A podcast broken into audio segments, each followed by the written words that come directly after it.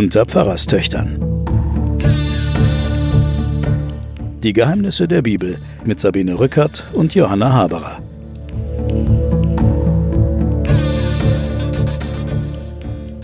Willkommen bei den Pfarrerstöchtern und den Geheimnissen der Bibel. Wir sind mitten in der Geschichte von Josef. Wir haben die Folge 3 der dritten Staffel Erzväter vor uns. Mir gegenüber sitzt meine Schwester Johanna Haberer, Professorin für Religion und Medien an der Universität Erlangen. Ich selber bin Sabine Rückert, stellvertretende Chefredakteurin der Zeit. So, und jetzt sind wir äh, wieder bei Josef. Wir kehren von unserem kleinen Ausflug. Wir haben ja das vorige Mal Juda und Tamar besprochen. Kehren wir jetzt zurück zu unserem Freund Josef, der aus dem Brunnen gefischt worden war und nach Ägypten verfrachtet von Kaufleuten und dort an einen hohen Beamten im Palast verkauft worden war, den Potiphar. Josef lebt also jetzt in Ägypten. Wo genau weiß man nicht. Jedenfalls lebt er dort, wo der Pharao lebt, denn der Hofbeamte des Pharao Potiphar ist der Oberste der Leibwache. Hauptstadt, vermutlich Ramsesstadt. Ja. Es ist darüber keine Aussage gemacht. Ägypten ist das Symbol für Reichtum, für Fruchtbarkeit Und für woanders. und für Fremde. Während nämlich in Israel oder dem Land, das später Israel werden wird, jede Palme hat da einen Namen, aber hier heißt es einfach nur Ägypten. Also da lebt er jetzt bei Potiphar und auch hier ist er wieder unter einem gewissen Schutz, wie auch schon sein Vater Jakob. Äh, Josef hat ein Händchen für alles. Und wie Jakob gelingt auch ihm alles. Was er anfasst, wird zu Gold und wächst und gedeiht. Und der ägyptische Herr, der sieht das also Potiphar sieht, dass der Herr mit Josef ist. Also er sieht, dass an dem irgendwas dran ist. Der hat irgendeinen Segen. Das sieht er. Und dass alles, was er unternimmt, aus dem wird was. Josef ist ein Glückskind. Ein Glückspilz. Und deswegen mag er Josef auch und er überlässt ihm sehr viel. Er darf ihn auch persönlich bedienen. Er wird der Verwalter des Hauses, also er wird verantwortlich. Da sieht man auch, er muss einigermaßen schlau sein, denn so ein großes Haus muss ja auch gemanagt werden. Er vertraut ihm alles an und der Herr segnet das Haus des Ägypters, weil Josef darin wohnt. Also der Herr taucht schon auf, aber eben nur so ganz still am Rande. Er segnet vor allem im Hintergrund. Und der Segen ruht auf allem, was dem Potiphar gehört, seinem Haus und seinem Feld und das ganze, ganze Besitz, der in Josefs Hand ist und um den er sich kümmert. Und er selber muss gar nichts machen. Josef aber war schön von Gestalt und Ansehen, steht da. Gut aussehen tat er auch noch. Wir müssen uns vorstellen, es ist ein Glückskind und äh, wir müssen uns vorstellen, er ist vielleicht jetzt 17, heißt es ja am Beginn der Josefsgeschichte, als er ihn losschickt zu Mhm. Ja, seinen jetzt wird Brüdern. er 20 sein. Jetzt ist er vielleicht, jetzt arbeitet er zunächst angekommen als Sklave bei Mhm. diesem Potiphar, an den verkauft und dann merkt er mit den Jahren, der Junge hat was drauf und der ist schlau und es gelingt ihm alles und er hat einen guten Fang gemacht mit dem und dann können wir uns vorstellen, jetzt ist er 20 und leitet diesen Haushalt des Verwalters, äh, der der zweite Mann im Staat war von diesem ägyptischen Reich. Also der hat schon so eine Karriere vom Tellerwäscher zum Millionär Ja. gemacht. Der Mhm. Josef ist ein richtiger Karrierist. Das werden wir jetzt auch noch merken. Mein, äh, Der erste, der so eine richtige klassische Beamtenkarriere macht, auch nicht? Ja, das ist es. Und äh, wir sehen aber auch, Gott hat seinen Segen auf ihm. Jetzt beginnt ein ganz interessantes Gottesbild, das vermutlich entstanden ist, als das Volk Israel in der Diaspora in Babylon war. Da waren wir häufig, also 500 Jahre vor Christus. Wo die Juden unter den anderen religiös anderen gewohnt haben. Weil nämlich jetzt der, dieser Gott Israels, der grenzt jetzt nicht ab und segnet nur die eigenen Leute, ja, sondern jetzt wird das Haus eines Ägypters voll Segen dieses israelischen Gottes. Ja, weil da ein, weil da Josef drin war. Weil da Josef, aber Einer der Seinen. ist einer der Seinen, aber das ganze, das ganze, die ganze Umgebung blüht und Gott segnet sozusagen auch das ägyptische Haus.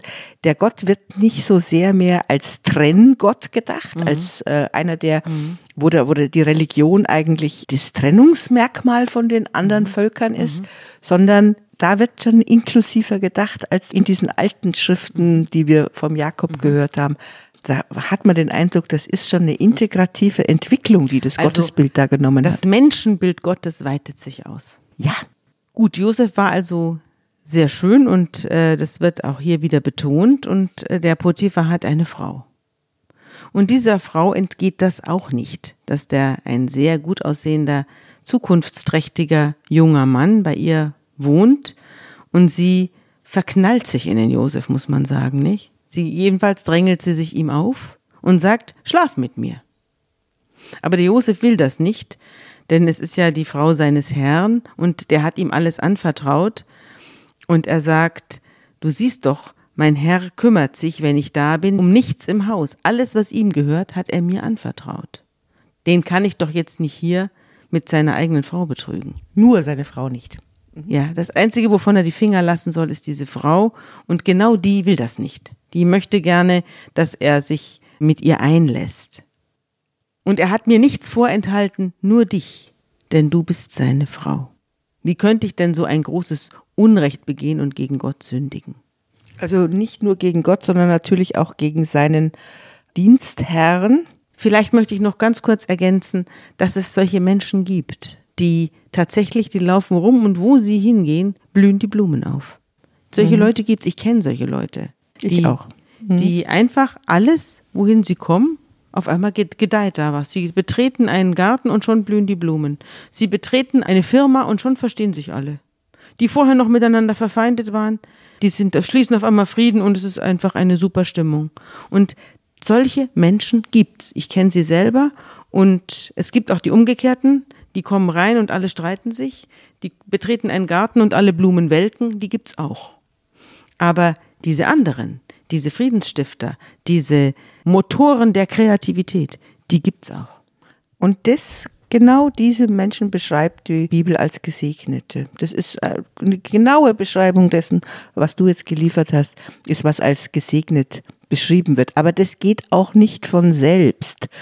Also du brauchst auch Normen dazu. Also ja. nicht nur, äh, nicht nur, dass, dass einer so ist, wie er ist. Also beim, beim Josef wird er beschrieben, dass er äh, unglaublich schlau und gebildet und wahnsinnig schön war. Und nebenbei gesagt, es gibt dann auch Midrash, also in den anderen jüdischen Schriften gibt es dann die Erzählung, dass wenn der Josef durchs Haus ging und die Mägde und die Frauen im Haus haben Äpfel geschnitten, dass sie sich vor lauter ähm, Begeisterung in die Finger geschnitten haben. Wenn der an ihnen vorbei Wenn der an ihnen vorbeigegangen ist. Also das gibt es in der orientalischen Literatur ist es, dieses Motiv weit verbreitet. Yusuf ging vorbei und die Frauen schnitten sich in den Finger. Weil sie ihm hinterher geguckt haben. Weil sie ihm hinterher geguckt mhm. haben, ja. Aber gleichzeitig hat dieser Josef ja die Weisheit des Volkes Israel im Kopf. Es ist ihm alles beigebracht worden.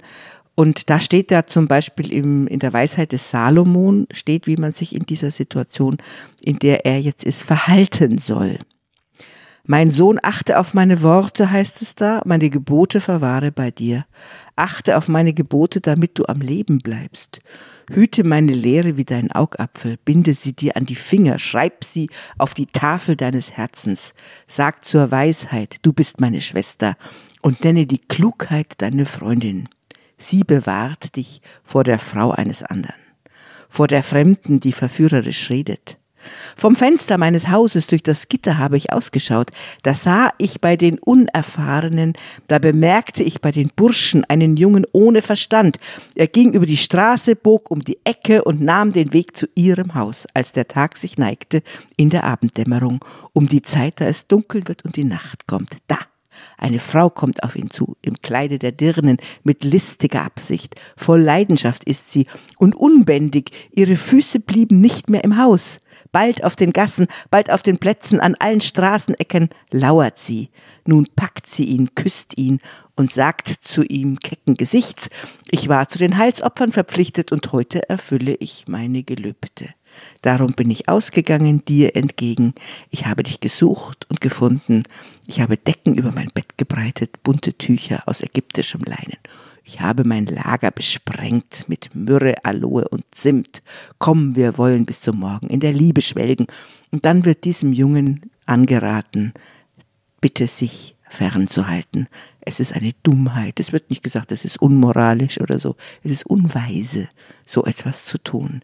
Und diese Weisheit hat unser Josef im Kopf und sagt, ich will loyal sein mit meinem Dienstherrn, das ist das eine. Und auf der anderen Seite mit, einem Frau, mit der Frau eines anderen schlafen, ist dumm. Mhm. Nur diese Frau sieht das anders und äh, sie redet Tag und Nacht auf ihn ein, heißt es hier. Und wird also richtig aufdringlich und klopft an seine Tür und er hört nicht auf sie. Und an einem solchen Tag kam er ins Haus, um seiner Arbeit nachzugehen, und niemand vom Hausgesinde war anwesend, und da passiert Folgendes.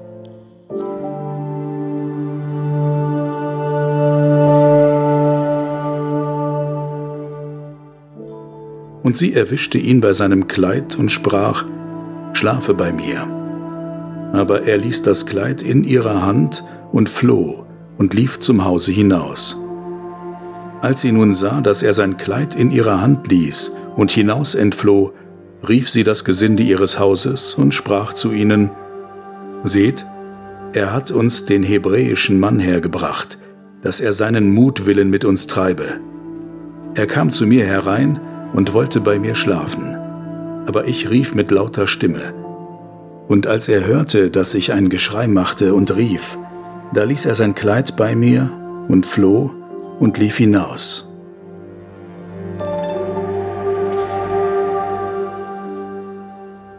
Das ist eine klassische Falschbeschuldigung, da bist du ja die Expertin. Da wirst du noch dazu, denke ich, einiges sagen. Ich möchte noch mal darauf hinweisen, dass wir es wieder mit einem Gewand zu tun haben, dass der ein roter Faden in unserer Josefsgeschichte. Ist jetzt das dritte Gewand. Das dritte Gewand ist, äh, das wiederum als Beweis dient. Wir erinnern uns, dass der blutige bunte Rock des Josef dem Jakob vorgelegt wurde als Beweis seines Todes. Jetzt hier soll das Gewand dienen als Beweis der Unzucht und der Vergewaltigung der Hausherrin. Ja, die Verbrecherin hat alle Vorkehrungen getroffen. Also die Falschbeschuldigung ist ja eine hochgradige Aggression, die nicht mit einem Mittel ausgeführt wird, also nicht mit einer Waffe oder mit Gewalt, sondern man bedient sich der Gewalt Dritter. Man bedient sich der Gewalt des Staates. Und das ist das Infame an der Falschbeschuldigung, denn man äh, nimmt die Rolle des Opfers ein, ist aber die Täterin. Ich habe solche Falschbeschuldigungen häufiger erlebt, also auch als Gerichtsreporterin und als Kriminalreporterin. Und ich habe sie jetzt nur erlebt von Frauen, die gegen Männer vorgehen und auch mit dem Vorwurf der Vergewaltigung. Die Verbrecherin hat ja hier, sie hat übrigens keinen Namen. Sie ist wie Frau Loth. Wir hatten ja letztes Mal mit einer Frau zu tun, die hieß Tamar. Und wenn Frauen in der Bibel eine wichtige Rolle einnehmen, dann kriegen sie in der Regel einen Namen. Aber Frau Loth, die sich umgedreht hat, hieß auch nur Frau Loth. Und hier haben wir es mit Frau Potiphar zu tun, die keine eigene Substanz hat, sondern tatsächlich nur als Werkzeug auftritt. Sie ist eine Verbrecherin, aber sie ist eine Verbrecherin im Sinne Gottes. Das werden wir ja dann merken. Sie trifft genaue Vorkehrungen, sie passt auf, dass niemand da ist, wenn sie äh, sich an den Josef zu schaffen macht. Sie behält das Kleidungsstück zurück, also als Beweismittel. Und sie weiß auch, dass ihr Ehemann nicht da ist. Und sie geht offenbar davon aus, dass ihr geglaubt wird. Also an den Worten der Frau Potiphar zweifelt in diesem ganzen Kapitel niemand. Mhm. Sie entledigt sich aller Zeugen. Das ist die allererste ja. Tat, dass ja. sie erstmal, dass es keine Zeugen gibt. Und sie ist natürlich äh, in der Hierarchie über dem Josef.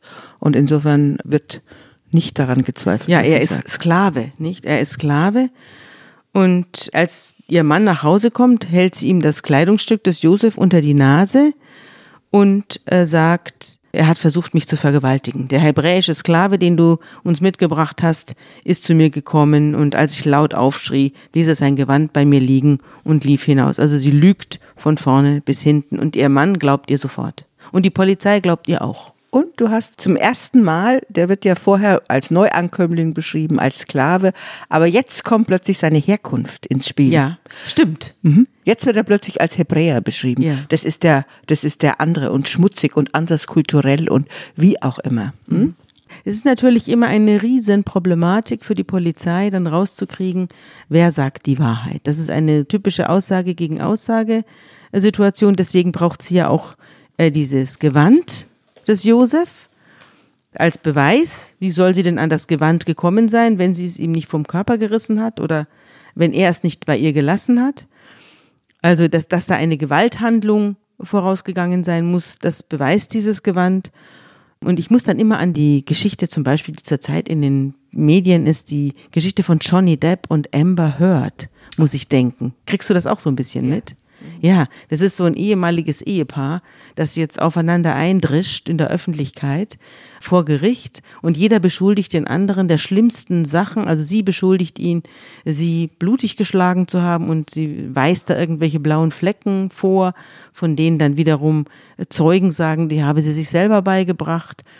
Und er äh, sagt, sie hätte ihn ausgenützt und hätte schon während der Ehe Fotos von ihm angefertigt was ja auch stimmt, die Fotos kann man ja auch in der Presse sehen. Die hat also schon während der Ehe hat sie ihn fotografiert, wie er da äh, im, im Drogenrausch ist und wie er da also in fürchterlichen, erbärmlichen Situationen hat sie ihn fotografiert. Man fragt sich, warum fotografiere ich meinen eigenen Mann in so einer Situation?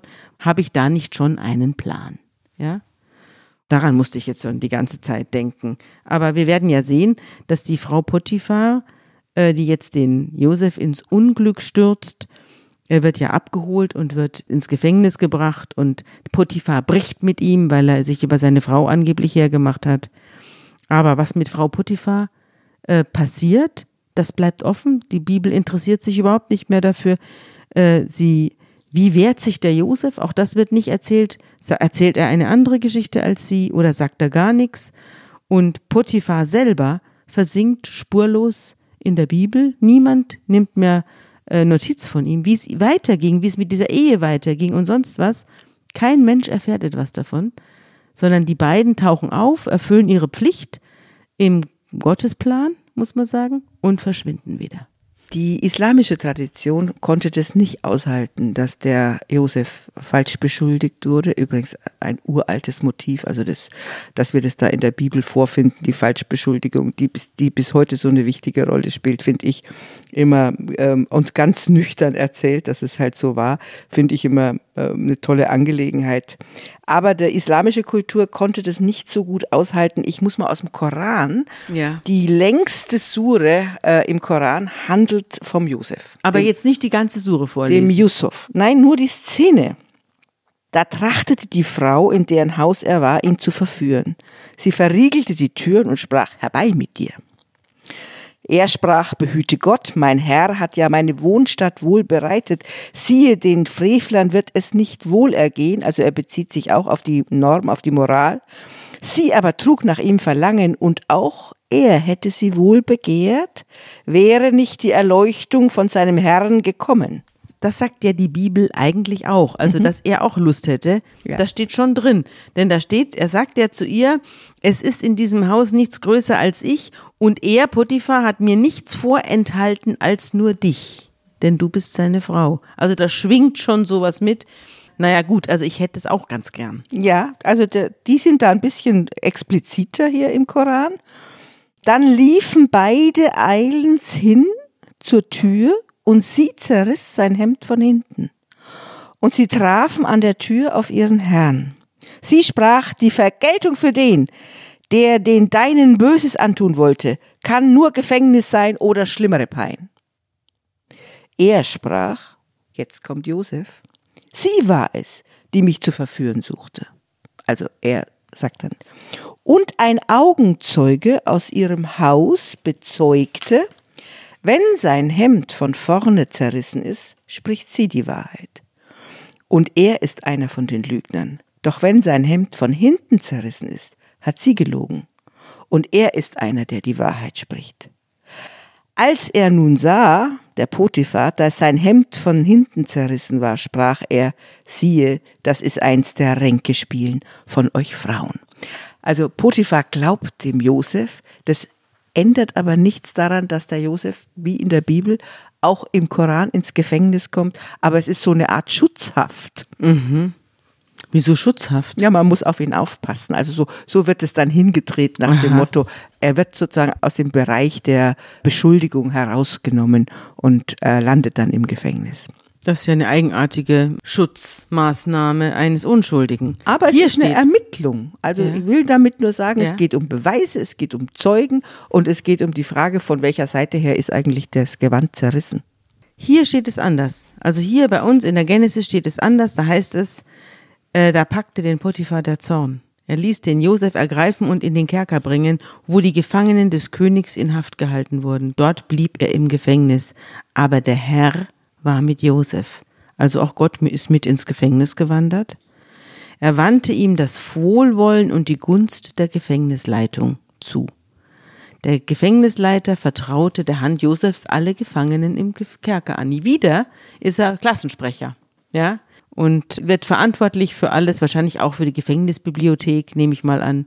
Alles, was dort zu besorgen war, musste er auf einmal tun. Das lässt also darauf schließen, dass er relativ lange im Gefängnis saß. Er hat also eine lange Haftstrafe bekommen. Denn sonst würde er sich gar nicht in diese Position hocharbeiten können. Er ist eine Führungsperson. Ja. Hm. Wo auch immer er hinkommt. Auch hier wieder, mhm. Gefängnisleiter braucht sich um nichts zu kümmern. Was der Josef in die Hand nahm, gelingt, denn der Herr ist mit ihm. Und was er auch unternahm, ließ der Herr gelingen. Was ich ja ganz interessant finde, das ist ja, wird ja auch diese Schattenseite von diesen Glückskindern und diesen Führungspersonen wird ja auch immer mit erwähnt, dass nämlich die, die die Verantwortung dann abgeben, dass die dann aufhören, was zu tun. Ja.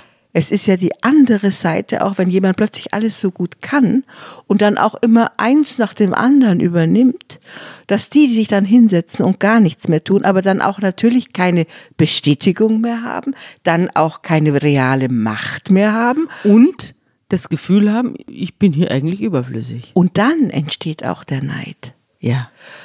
Das ja? stimmt. Also da sind Dynamiken zugange, wo, wo ich finde, die Bibel ist klug, wenn sie immer daneben schreibt und er setzte sich zur Ruhe und tat gar nichts ja. mehr. Und er musste und, nur noch essen, steht ja hier. Genau. Potiphar musste ja nur noch reinmampfen. Genau. Und der andere auch, der Gefängnisleiter auch. Ja. Von dem steht die gleiche, der gleiche Satz da.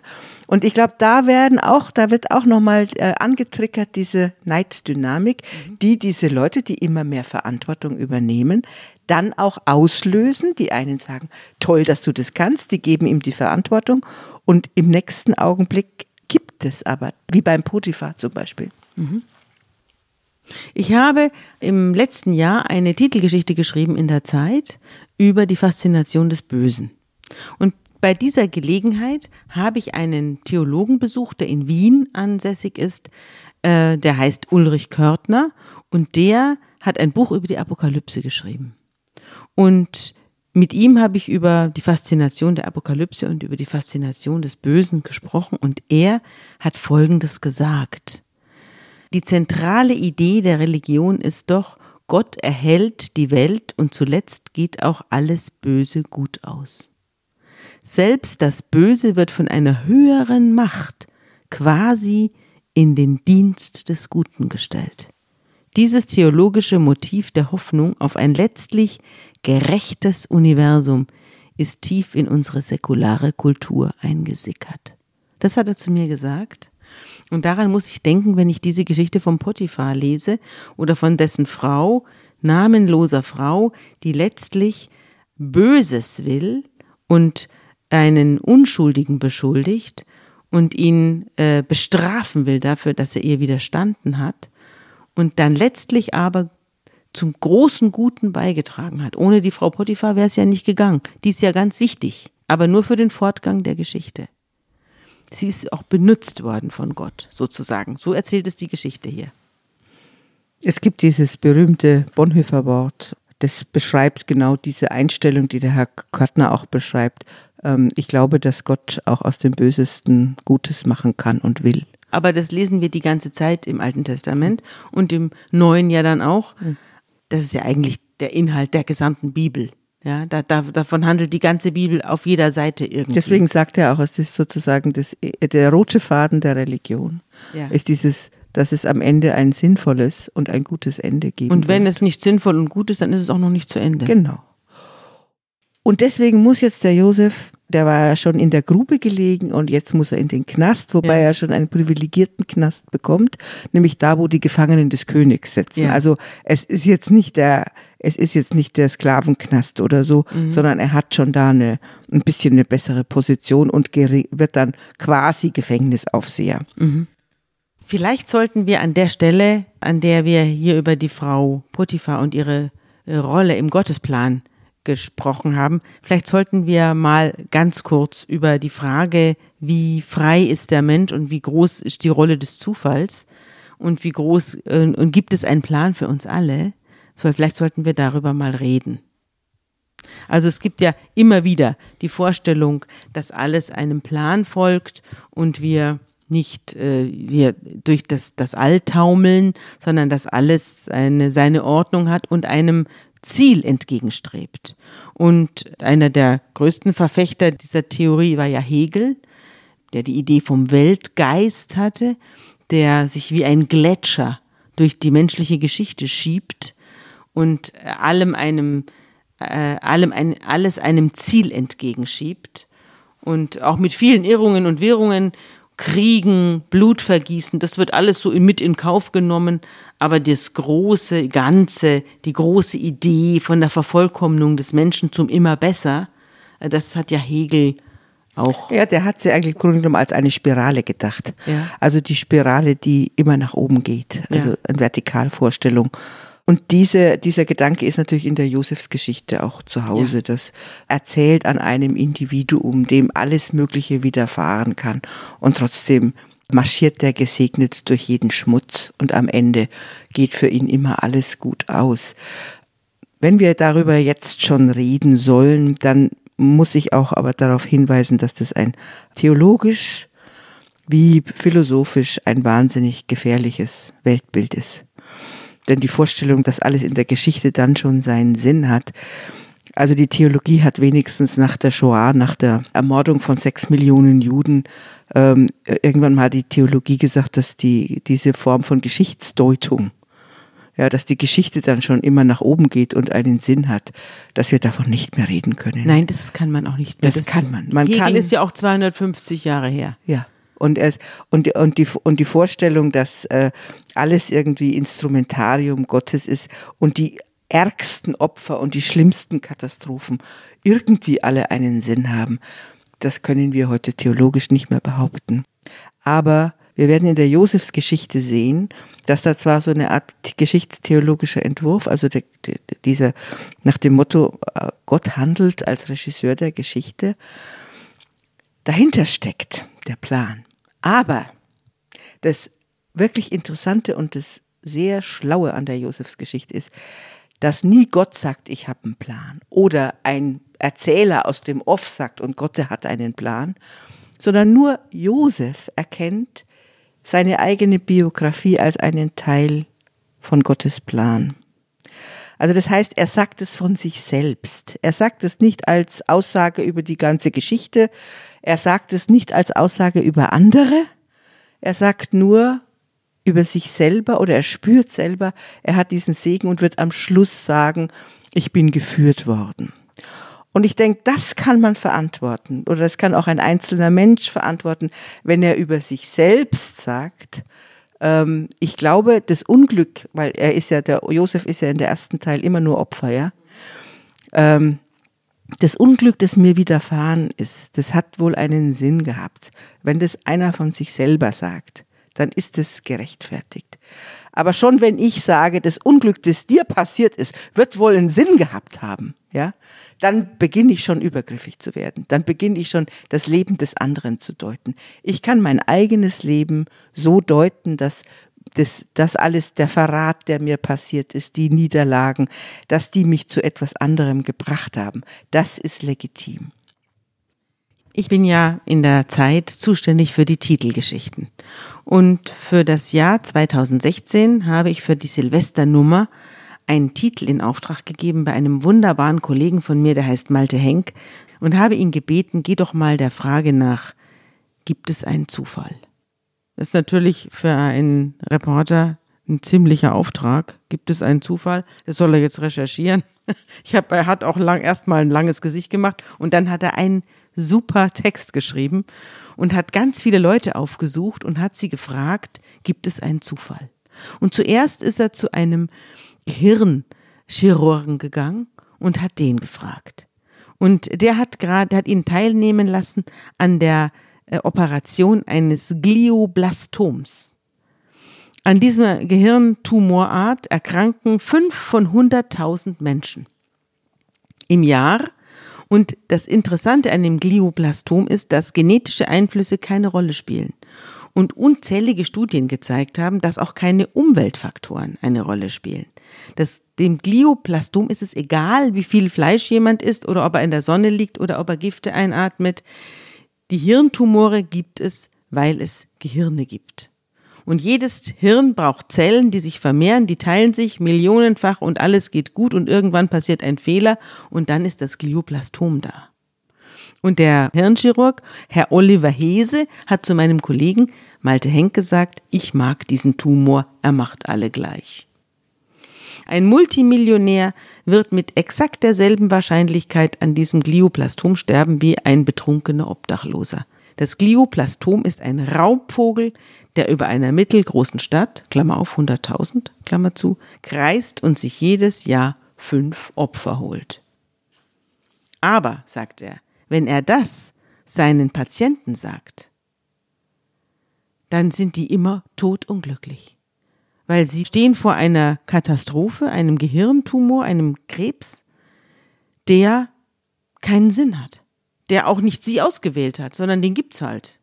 Und sie haben auch nichts dazu beigetragen. Sie haben keine Erklärung dafür und sie haben keinen, ich habe irgendwas falsch gemacht dafür, sondern es ist eine Kränkung. Es gibt, der, das Glioplastom ist der Zufall. Und dieser Zufall, sagt der Arzt, ist eine Kränkung für meine Patienten. Mein Kollege Malte Henk schreibt dann, Leben bedeutet, dass unfassbar viele Dinge passieren, Trillionen von Ereignissen jeden Tag, in jeder Minute. Wie viele Male hat ein Kind ein Fahrrad bestiegen, seit es Fahrräder gibt?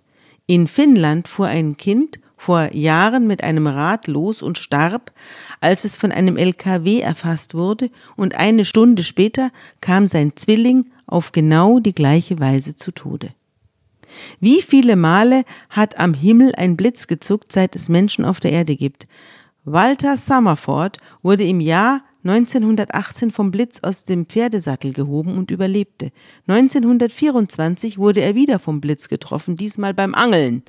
Und 1930 noch einmal beim Spazierengehen. Und er überlebte alle drei Blitzeinschläge. Was bedeutet das? Das ist natürlich, das wirft die Frage auf, womit habe ich das verdient? Womit habe ich das verdient? Womit haben die einen das Glück verdient und warum haben die anderen das Unglück verdient? Und warum hat der Krebs den einen ausgesucht und der Blitz den anderen nicht töten genau. können?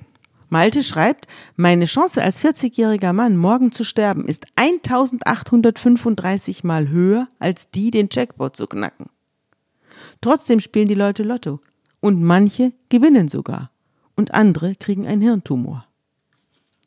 Und er geht dann zu einem Soziologen, zu einem sehr bekannten Soziologen, Hartmut Rosa, und fragt ihn, was es mit der Magie des Zufalls auf sich habe. Und der sagt, an seinem Lehrstuhl in Jena haben die Wissenschaftler äh, ganz viele normale Menschen gebeten, ihre Biografie zu erzählen. Fast immer leuchtete aus der Art, wie die Menschen auf ihr Leben schauten, eine tiefe Sehnsucht.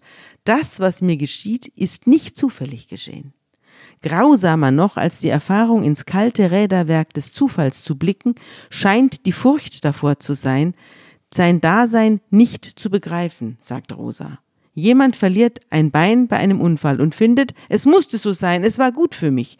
Ständig ist dieses Motiv, das Schicksal will mir etwas mitteilen. Es meint mich. Ja, ich glaube, wir sind einfach so gestrickt. Und ich bin überzeugt, dass wir unsere eigene Biografie gar nicht erzählen könnten ohne sowas wie einen roten Faden oder einen tieferen Sinn. Oder einen höheren Plan. Oder einen höheren darin Plan zu darin zu verstecken. Ja. Also es gibt eine Geschichte von einer Bekannten von mir, die ist auch in diesem Artikel. Die ist auch in diesem Artikel und mhm. die lese ich jetzt vor. An einem Sonntagmorgen vor einigen Wochen setzte sich eine Bekannte von mir, Eva, 27 Jahre alt, in Rom in die Bahn. Es geht ihr nicht gut. Ich habe echt ein beschissenes Jahr gehabt, sagt sie mir später. Eva ist Deutsche, sie promoviert in Italien in politischer Philosophie. Im Frühjahr durchlitt sie eine schlimme Trennung und floh heim nach Deutschland. Jetzt ist sie in Rom bei einer Fachkonferenz. An diesem Morgen hat sie sich vorgenommen, ein Kloster zu besichtigen. Es liegt auf einem Berg weit außerhalb der Stadt. Da kann man ja mal hochwandern, denkt sich Eva. Eva stammt aus einer weltoffenen und toleranten Familie, in der der Glaube eine große Rolle spielt. Sich selbst beschreibt sie als Atheistin. So ein Mist, denkt Eva in der Bahn. Ich habe das Geld zu Hause vergessen und Hunger hat sie auch und gestern Abend, das war wohl zu viel Alkohol. Eva beschließt umzukehren, sie steigt aus, geht auf den Bahnsteig gegenüber, weil dort der Zug in die andere Richtung abfährt. Und da liegt auf der Wartebank eine Tüte von einem Bäcker und darin ist ein frisches Sandwich. Wer das bloß hier vergessen hat? Sie wechselt zum zweiten Mal den Bahnsteig und setzt ihre Fahrt in der alten Bahn fort und isst das Sandwich. Als sie sich dem Berg nähert, beginnt es furchtbar zu regnen. Eva schaut aus dem Fenster, die Welt verschwimmt, das Kloster hüllt sich in Wolken. Das wird doch nichts mit dem Wandern, denkt Eva sich jetzt. Da fällt ihr plötzlich ein roter Regenschirm auf. Ganz einsam im menschenleeren Abteil. Irgendetwas will, dass du da jetzt hochgehst denkt sich Eva. Da hält schon der Zug. Eva schnappt sich den Schirm und wandert in seinem Schutz los. Diese Geschichte, das ist deine Bekannte. Ich weiß das, weil ich habe diese Geschichte an den Autor vermittelt. Ich habe den Malte gebeten, äh, diese Frau aufzusuchen und sich diese Geschichte erzählen zu lassen. Und er hat sie dann in diesen Artikel mit reingenommen, weil es einfach eine, eine total verrückte Sache ist. Aber diese Person, die sich selbst als Atheistin bezeichnet, war vor diesem Erlebnis und vor dem Gang ins Kloster, wo sie dann in der Kirche die Kerzen angezündet hat. Sie, ich glaube, sie ist immer noch Atheistin, aber ihre Aggression gegen Leute, die ihr Leben religiös deuten, hat sie seit diesem Erlebnis aufgegeben. Ah ja, das ist ja interessant. Er ist dann auch noch zu einem Quantenphysiker gegangen, der Malte. Und der Quantenphysiker Anton Zellinger erinnert an die Existenz des objektiven Zufalls, also daran, dass sich in der Welt des Allerkleinsten manche Ereignisse schlicht nicht vorhersagen lassen. Ich sage allen Theologen immer, selbst der liebe Gott kennt die Ursache nicht, er kann sie nicht kennen. Das stimmt auch. Ich habe in dem Artikel eines anderen Physikers den hat er selbst geschrieben im Spiegel, hat ein anderer Physiker Folgendes geschrieben. Könnte Gott zum Beispiel nach einer Milliarde Jahre eines 15 Milliarde Jahre alten Universums vorhergesehen haben, dass menschliches Leben irgendwann entstehen würde?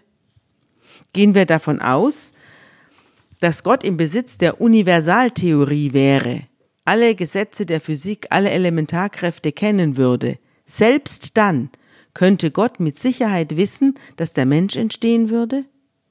Wenn wir wirklich die wissenschaftliche Sichtweise akzeptieren, dass es neben den deterministischen Vorgängen auch Zufallsprozesse gibt, denen das Universum ungeheure Gelegenheiten bietet, dann sieht es so aus, als könnte selbst Gott das Endergebnis nicht mit Sicherheit kennen. Gott kann nicht wissen, was nicht gewusst werden kann. Denn dem Universum wohnt eine gewisse Dynamik inne, und diese Dynamik nimmt am Schöpfungsakt teil. Also der Schöpfungsakt ist nicht eine, ein Beschluss, sondern die Dynamik ist der Schöpfungsakt und die ist nicht vorherzusehen. Das sagen diese beiden Physiker. Das heißt aber auch, dass der menschliche Versuch, einen Plan oder einen Sinn zu rekonstruieren, immer nur in der Rückschau geht.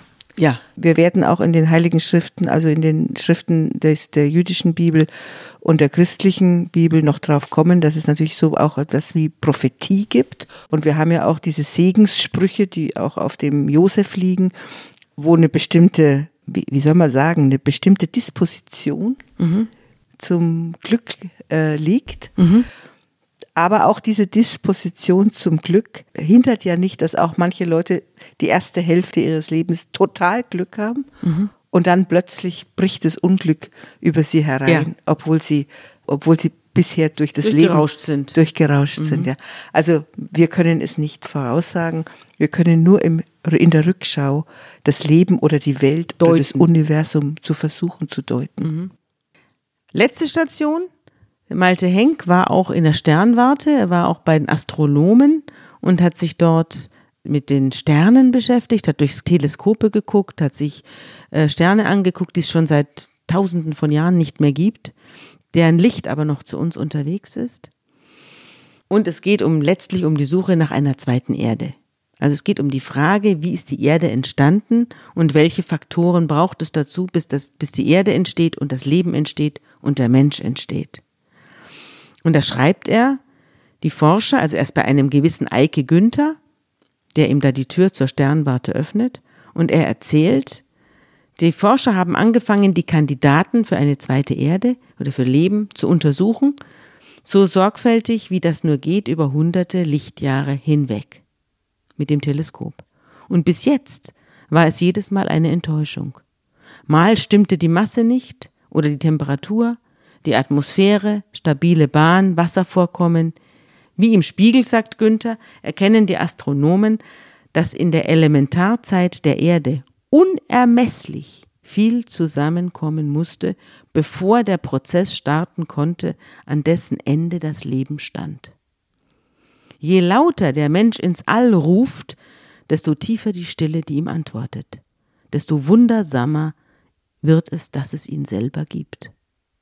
Leben, ein Astronom sagte mal, die Chance, dass es entsteht, ähnelt der Chance darauf, dass ein Taifun über einen Schrottplatz jagt und aus den aufgewirbelten Teilen setzt sich ein Jumbojet zusammen.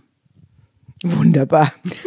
Ich habe diesen Artikel damals auch gelesen und ich fand das das all, wirklich das allergrößte Bild. Also die Vorstellung, dass aus so viel Zufall so etwas Sinnvolles wird. Ja. Wir sitzen jetzt hier im Sommer und wir schauen in eine Natur mit einer Vielfalt, mit Schwalben und mit Fledermäusen und mit Rosen und mit einer wunderbaren Natur. Ja, und, und heute Nacht war ein Wildschwein im Garten und hat mich durch sein lautes Grunzen und Ächzen aufgeweckt. Der Hammer, was es alles für unterschiedliche Formen und Farben und äh, Gestalten gibt.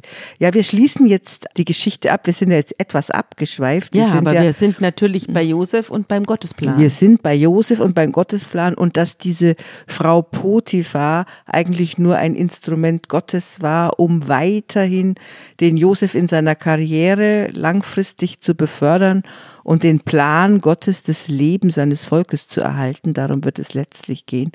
Auch eine Dienerin dieses Plans ist, auch wenn sie Böses meinte. Es sind natürlich immer Frauen, die mit solchen Listen da auftreten. Oh nee, die, die Männer machen ja auch noch Böses, das wird ja noch kommen. Ja, aber wir haben die Tama gesagt gehabt in der letzten Sendung, die sich verkleidet hat und hier haben wir diese Potiphar. Ich wollte Ja, aber das liegt ja daran, dass die Frauen keine Macht hatten. Die List ist immer der Weg der Schwachen. Ich will auf jeden Fall noch kurz vorlesen, was die arabische Literatur zum Thema List zu sagen hat, Frauen und List. Da gibt es ein Gespräch, das Satan mit Jesus führt, ähm, das in der islamischen Literatur. Und ähm, das Gespräch geht so, der Teufel sagt, der Satan sagt, das sind Waren, für die ich Käufer suche. Was sind das für Waren? antwortet Jesus. Die erste ist die Tyrannei. Wer soll sie kaufen? Die Sultane. Die zweite ist Hochmut. Wer soll ihn kaufen? Die Adeligen. Die dritte ist Neid. Wer soll ihn kaufen? Die Gelehrten. Finde ich besonders schön. Ja, ich auch. Der vierte ist Betrug. Wer soll ihn kaufen? Die, Die Händler. Händler. Die fünfte ist List. Wer soll sie kaufen? Die Frauen. Wir verabschieden uns hier mit mit einem guten Wort zum Schluss. Wir wollen ja unseren Psalm 139 zu Ende bringen. Zwei Teile haben wir schon daraus gehört. Dieses Mal mit dem Satz 17 und wir hören mal hinein.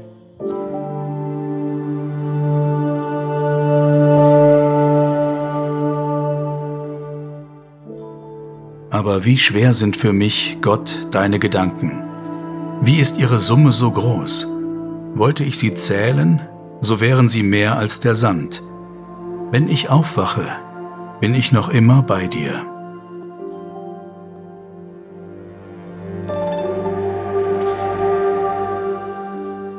Dieses gute Wort zum Schluss hat ja zu unserer Diskussion sehr gut gepasst mit, den, mit der Unbegreiflichkeit des Zufalls oder auch des Plans. Wir wissen es nicht und wir werden auch keine Lösung dafür finden und keine Antwort. Aber wir werden die Diskussion fortsetzen um den Gottesplan und zwar in 14 Tagen. Dann geht es weiter mit Josef und seiner Entkommen aus dem Gefängnis. Tschüss.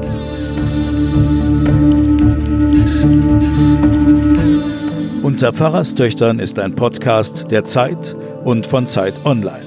Produziert von Pool Artists. Bye.